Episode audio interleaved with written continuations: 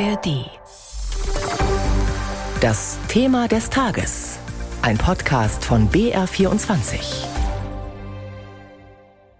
mit Katja Strippel. Nicht nur bei uns in Deutschland wehren sich Landwirte gegen hohe Kosten, zu viel Bürokratie und immer mehr Auflagen von der Politik. Auch in Frankreich blockieren sie Fernstraßen, Bahnstrecken und Innenstädte.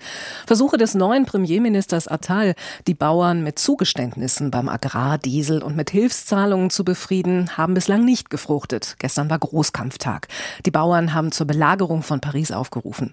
Woher ihre Unzufriedenheit kommt und wie es auf einem französischen Bauernhof so zugeht, geht, das hat sich Lea Kielneker im französischen Bouville zeigen lassen. Mathieu Carpentier treibt seine Kühe an.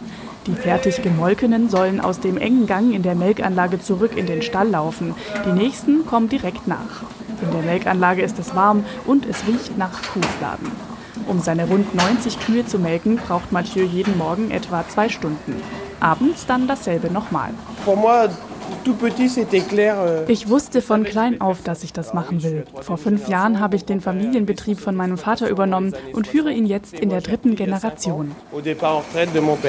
Obwohl Landwirtschaft sein Traumjob ist, ist der 34-Jährige in letzter Zeit mit vielem unzufrieden. Die Steuern seien zu hoch und es gebe zu viele komplizierte Vorgaben. Die EU schreibt mir jetzt vor, dass ich 4% meines Landes immer brach liegen lassen muss. Also kann ich meine Tiere darauf nicht weiden lassen. So verdiene ich mit dem Land kein Geld und habe noch zusätzlich Kosten für die Instandhaltung. Insgesamt arbeite er 70 bis 80 Stunden die Woche. Urlaub und Wochenende gebe es nicht. Dafür verdiene er gerade mal 1300 Euro im Monat. Einen ganzen Tag pro Woche verbringt Mathieu außerdem mit Papierkram, erzählt er bei einer Tasse frischer Kuhmilch am Frühstückstisch. Euh, außerdem gibt es zu viele Kontrollen. Klar muss kontrolliert werden, ob Regeln eingehalten werden, aber es ist zu viel Druck. Die Kontrolleure kommen bewaffnet, man fühlt sich wie ein Verbrecher. Mathieu's Vater, der eigentlich schon in Rente ist, hilft noch auf dem Hof aus. Er konnte beobachten, wie sich der Beruf über die Generationen gewandelt hat. Zu meiner Zeit war es viel weniger Papierkram, alles war einfacher. Ich habe den Job geliebt, aber ich glaube, heute würde ich mich wegen all der Vorgaben dagegen entscheiden. Euh, Auch Mathieu denkt manchmal darüber nach, mit der Viehzucht aufzuhören. Aber noch hofft er auf eine bessere Zukunft und fährt dafür zurzeit jeden Tag nach dem Melken zur Demo auf die Autobahn.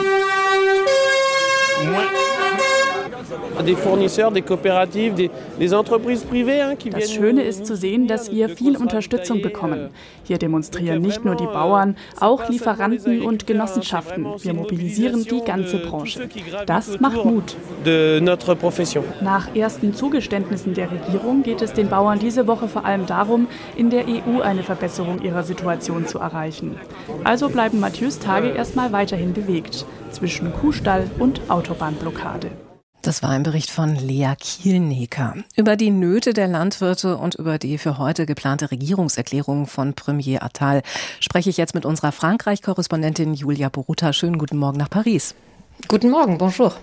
Frau Boruta, was haben Sie denn von der Blockade gestern und in der Nacht mitbekommen? Also in der Innenstadt bekommt man davon nichts mit, äh, vielleicht noch nicht. Wir müssen abwarten. Aber meine Kollegin ist diese Nacht aus Köln nach Paris zurückgefahren und wurde weiträumig umgeleitet. Sie ist da auch äh, protestierenden Bauern begegnet. An der belgisch-französischen Grenze war das. Da standen Dutzende Traktoren. Die machen da äh, Feuer und bewegen sich eben in ihren Camps über Nacht. Sie hat Schilder gesehen auf den Traktoren. Die Europäische Union tötet uns, stand darauf. Auch die Galgenpuppen, die wir hier schon kennen. Es sind also heute heute Blockadepunkte im ganzen Land angekündigt. Äh, nach Polizeiangaben sind 10.000 Bauern landesweit auf den Straßen, 5.000 äh, Traktoren. Sie haben auch so Schneckenfahrten angekündigt und die Bauern wollen den Großmarkt in Rangis bei Paris besetzen. Wie lange soll das Ganze denn dauern? Das Ganze ist auf mehrere Tage angelegt. Die Bauern wollen nicht weichen, bis es konkrete Resultate gibt, haben sie angekündigt. Ja, zu viele Vorgaben und Bürokratie, zu wenig Unterstützung. Die Bauern in Frankreich, die kritisieren ja ähnliche Dinge wie unsere deutschen Landwirte. Wie ist denn die Situation in Frankreich? Haben die recht mit ihrer Kritik? Naja, man muss äh, sich äh, klar machen, dass es eben wahnsinnig viele Vorschriften in äh, Frankreich gibt, die auch zum Teil schärfer sind als die in Deutschland. Also zum Beispiel, was die Neonicotinoide anbelangt, die ja Insekten bedrohen. Da hat Frankreich strengere Regeln. Es gibt auch wirklich sehr viel Bürokratie hier. Dieser Code environnemental, das ist sozusagen die Umweltrichtlinien sind seit 2002 um über 650 Prozent angeschwollen. Also die Komplexität ist enorm und wir wissen auch, dass die bäuerlichen Haushalte überdurchschnittlich von Armut betroffen sind. 18 Prozent der bäuerlichen Haushalte haben ein Einkommen von weniger als 13.000 Euro pro Jahr. Und man muss eben sehen, tatsächlich kaufen die Franzosen zunehmend Produkte aus anderen Ländern. Äh, Frankreich importiert doppelt so viel Lebensmittel wie noch vor rund 20, 25 Jahren.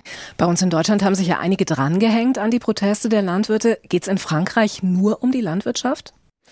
Nein, es geht für die Regierung zumindest auch um mehr, denn man muss sehen, dass die Proteste sich ja ganz stark eben auch gegen die EU richten und die europafreundliche Haltung ist ein Markenkern der Regierungspartei und auch natürlich die ökologische Wende ist ein Markenkern der Regierungspartei und deswegen geht es um, für die Regierung um mehr. Der äh, Vorsitzende des Rassemblement National, Jordan Bardella, ist auch Spitzenkandidat bei den Europawahlen. Er hat die Bauern sehr schnell aufgesucht gesucht und sich da in Position gebracht.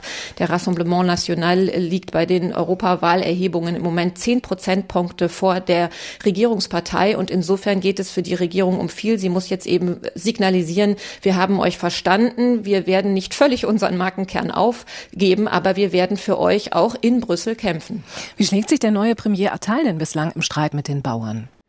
Naja, er hat äh, versucht, Präsenz zu zeigen, ist mit allen im Gespräch. Er ist sehr ernsthaft und hat auch echte Empörung über den Wust von Regeln, denen die Bauern ausgesetzt sind, gezeigt. Aber er konnte zum Beispiel mit seinem Auftritt am Freitag nicht überzeugen. Also das wirkte auf viele inszeniert da zwischen Heuballen auf dem Bauernhof. Er hat zu lange irgendwo auch zu geschwollen geredet, obwohl die Bauern einfach tiefgreifende Maßnahmen wollten. Was er angekündigt hat, zum Beispiel die Rücknahme der Steuererhöhung auf den Agrardiesel, hat den Bauern nicht gereicht erreicht. Äh, wir sind eben sehr gespannt, äh, wie er die Sache heute bei seiner lang angekündigten Regierungserklärung heute Nachmittag äh, angehen wird. Da wollte er eigentlich die großen Linien seiner Politik skizzieren, aber im Zentrum wird jetzt natürlich die Frage stehen, was er den Bauern anbieten kann. Gestern Nachmittag hat es ja schon eine Krisensitzung im Élysée-Palast gegeben und Attal hat am Abend dann auch mit Vertretern der Bauernverbände gesprochen. Ist bei diesen Treffen was Neues rausgekommen? Haben Sie da was gehört? Wir wissen nichts darüber. Es gab kein Statement danach und insofern muss man davon ausgehen, dass sich Attal da nochmal Inspiration und Input geholt hat und das alles mit in seine Regierungserklärung heute Nachmittag fließen wird.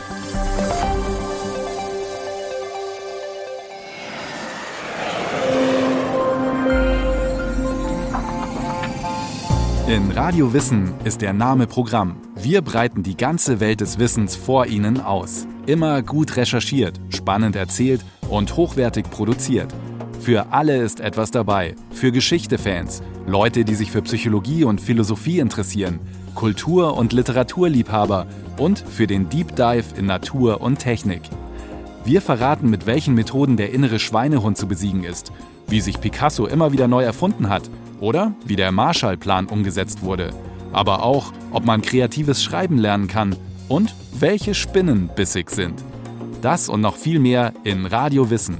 Alle neuen Folgen finden Sie in der App der ARD Audiothek.